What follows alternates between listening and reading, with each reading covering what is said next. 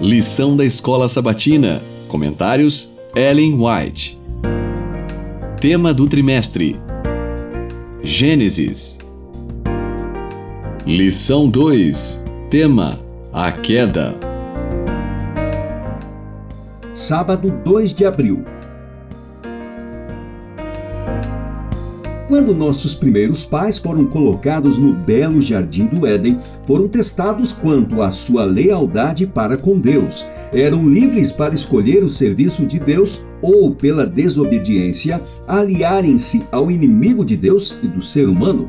Se eles desconsiderassem os mandamentos de Deus e dessem ouvidos à voz de Satanás ao falar ele por meio da serpente, não somente perderiam seu direito ao Éden, mas à própria vida. Foi permitido a Adão e Eva partilharem de toda a árvore do jardim, exceto uma. Uma única proibição. A árvore proibida era tão atraente e bela como qualquer outra das árvores do jardim. Foi chamada de árvore do conhecimento porque, ao comerem daquela árvore de que Deus tinha dito, você não deve comer, Gênesis 2,17, teriam o conhecimento do pecado, a experiência da desobediência.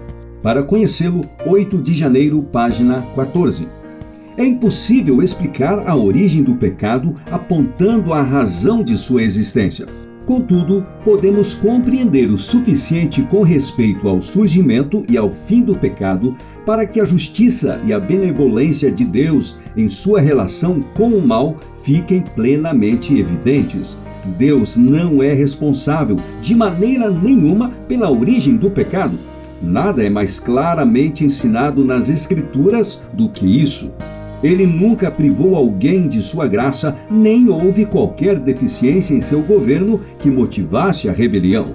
O pecado é um intruso, cuja presença não tem justificativa. É algo misterioso e inexplicável. Justificá-lo equivale a defendê-lo.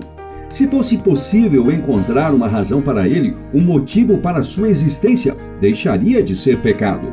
Nossa única definição de pecado é a que se encontra na palavra de Deus. O pecado é a transgressão da lei. 1 João 3,4 é a manifestação de um princípio em guerra com a grande lei do amor, que é o fundamento do governo divino. O Grande Conflito, página 412. Só o amor desperta amor. Conhecer a Deus é amá-lo? Seu caráter deve ser manifestado em contraste com o de Satanás. Essa obra poderia ser realizada unicamente por um ser em todo o universo. Somente aquele que conhecia a altura e a profundidade do amor de Deus podia torná-lo conhecido.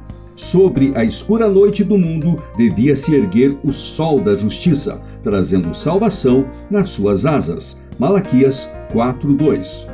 O plano de nossa redenção não foi um pensamento posterior, formulado depois da queda de Adão. Ele foi a revelação do mistério guardado em silêncio desde os tempos eternos. Romanos 16, 25.